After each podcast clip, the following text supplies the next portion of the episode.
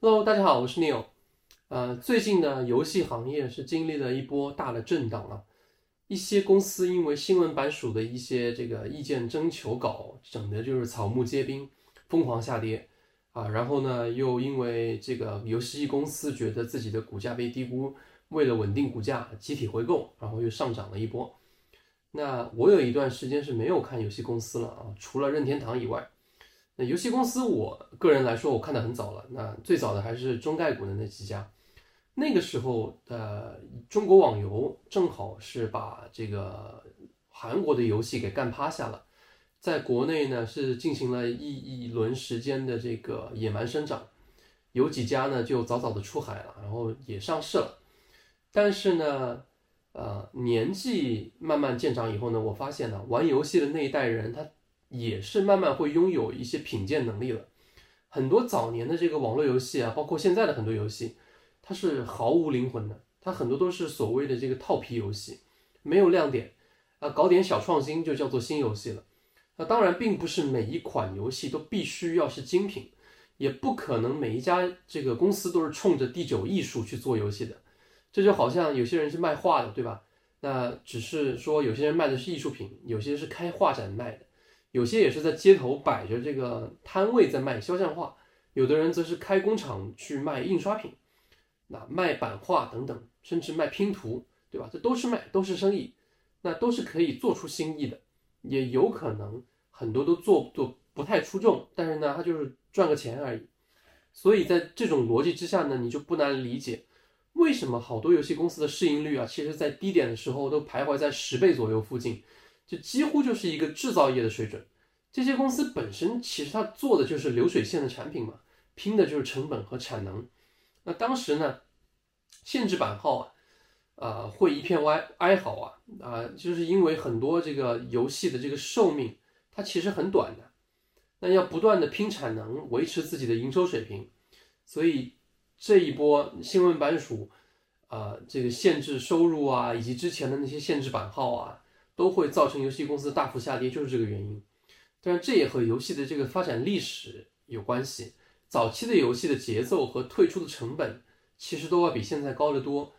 啊，那现在不管是得到一款游戏的方式，还是卸载退出一款游戏的方式的这个这个成本都太太太低了，太没有门槛了。那在过去呢，人们的包容度也高一些，所以就现在来看呢，就人们就容易变得很吹毛求疵。在这种情况下呢，那依然能屹立多年不倒的公司呢，就比如说大公司啊，很多像任天堂啊、Take Two 啊、E A 啊等等，他们很多都是多年打磨一款游戏的商业模式为主，或者是两条腿走路，对吧？我既拼产能，我也有这个精品游戏。那之前我也看过很多小的工作室，啊，现在也能拥有大的渠道的优势了，因为有一些专门做渠道的公司做起来了。那一两款游戏呢？它就靠这个创新的玩法也能活下去。那当我们讨论这些有价值的游戏企业的时候呢，我们在讨论什么呢？其实你会发现，如果你是巴菲特，你会买什么样的游戏公司呢？那当我看到当年这个瑞典的这个游戏公司啊，Embracer Group，它收购的一些资产的时候，我就认为，其实这些资产就是巴菲特，如果你让他去买游戏公司，他就会买的资产。比如说，举个例子，像国际象棋、围棋类的游戏龙头。就是这样的资产，这类游戏的这个用户群体啊，相对是非常固定的，那变现的手段也很稳定，对吧？无非就是买断游戏啊和广告变现两个逻辑。传统的游戏电子化并没有太多的套路，这个细分的这个垂直龙头呢，也没有太多的这个业务增长潜力，但同样也没有人来抢饭碗。大的游戏企业呢，看不上这个这个这块蛋糕，小的游戏企业呢，又不太想去挑战，因为毕竟它也没什么创新可做。所以它是很稳定的一个现金流。那 Embracer 的收购逻辑呢，就很像是 Constellation Software，专门收购有壁垒的小公司。呃，不过呢，我对 Embracer Group 其实是有这个看走眼的地方的，就是它虽然总是收购这些有壁垒的企业，现金流算是不错的，但是也呃，其实呢也有很多也有很多这种有 niche 的这种游戏资产，有壁垒的游戏资产啊。但是它有相当的一部分资产，应该说是大部分收入都来自于主机游戏。那主机游戏的开发时间是很长的，在震荡期，尤其是这种需要不断去融资收购其他企业的这种啊这种公司来说呢，是非常大的一个逆风局。这也就意味着，这个逻辑如果是一直收购很多小的公司的话呢，还可以；但一旦这个收购开始变得大了，这个时机不对，资产不对，在逆风局的情况下，就可能放大这个错误的这个这个效果，容错率就会变得很低。所以，Embracer 就遇到了这种情况，在逆风局呢，容错率低的情况下，它进行了大的收购呢，就容易出现这种资产减损的情况。所以千万不能犯错，一犯错你就输不起。那呃，说回来啊，Embracer 最好的这个资产之一就是他之前收购的这个桌游巨头 Asmodee。它有什么好的呢？就是因为其实桌游它具备了玩具和出版两个这个特点，它是两个行业的这个结合体。再加上呢，收购以后呢，它又让它做电子化，它就很有意思了。平均呢，每款桌游的这个研发成本好像就十七万欧左右。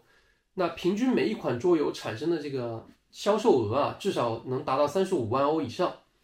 那渠道呢是走线下为主，对吧？它线它现在线上线下一起铺，增加毛利。IP 合作呢是可以很多的。那渠道稳定，产能是最大化的情况下，版权又是几乎垄断的，因为它最大的一家嘛。所以说这个资产大概率也是一个现金流。那 Embracer 买下它呢，其实是想用它的渠道优势和它的 IP 资产给它赋能。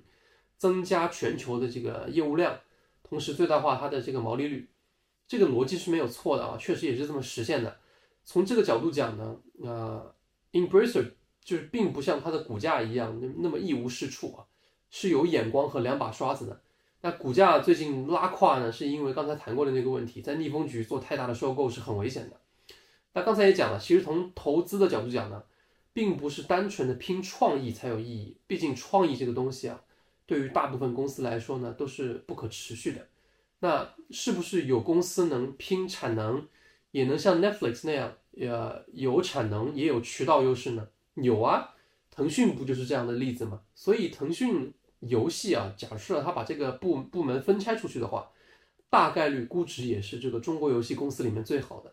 当然，也有人说啊，这是有这个渠道的优势啊，产能的优势啊。等等啊，加起来这才能才叫 Netflix。所以，其他跟着腾讯希望做产能的公司呢，必然最后只能沦为做产能工厂。那渠道也不完全是自己的，产能又做不过最大的。那我在二零二三年里面呢，找到了一家游戏公司的机会呢，我认为它就是任天堂。看了这么多个公司以后，我觉得任天堂在二零二三年是非常好的一个机会。那回头来看呢，确实可能股价上也体现了这一点，对吧？已经涨了百分之三十多左右。任天堂呢，在这个现在来讲呢，是处于一个新老交替的一个尴尬时期。资本市场呢，又很看重它短期的这个出货量和游戏业绩。它最大的商业壁垒呢，其实不是它软硬一体化的一个商业模式，不是它这个游戏独占的商业逻辑，也不是它这个精品开发的策略，而是它百年积累下来的一个 IP。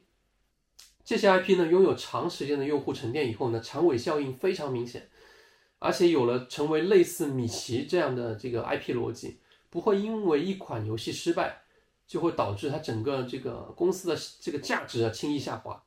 但是随着这个任天堂的这个新老游戏的这个更替啊，作品继续的深挖，以及线下乐园和大电影的这个 IP 变现的这个模式变多以后，体验增多以后，它其实慢慢的摸到了一个 IP 开发的核心，它慢慢变得更像迪士尼了。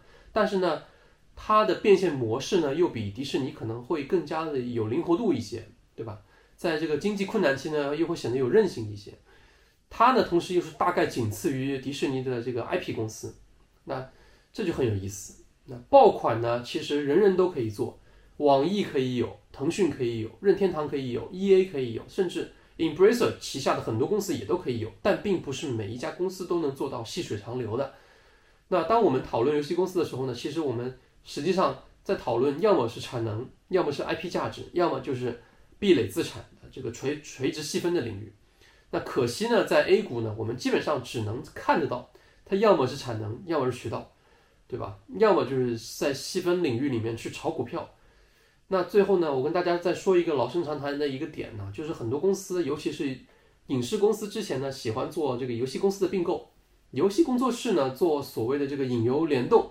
最后成功的其实寥寥无几，长期能做下去的更是凤毛麟角，一只手都可能数得过来。那问题在哪儿呢？在于大部分的公司都是纯炒作题材，盲目操作，换得一个高抛的机会。一个爆款的内容，不管是游戏改编还是影视改编，它都不是一个很好的逻辑。那有人会反驳说，那你不是曾经写过吗？那 Netflix 和这个 CD Project 的故事嘛，就是看看巫师做的这个影视版，对吧？上映以后，巫师的这个游戏长尾效应多么明显，对吧？下载多了好多，连小说都卖了好多出去。啊，对啊，那是因为巫师巫师在当时已经是一个成名作品。它有了相当程度的这个 IP 的价值以后，才进行了这个影视作品的改编，才有了很强的这个这个长尾效应，加强了这个影视内容的这个效果。所以大家要明白，就是两个弱鸡加在一起是不会有好下场的，一定要自强不息才行。好了，这一期就聊到这里，拜拜。如果有小讨论的地方，可以给我留言。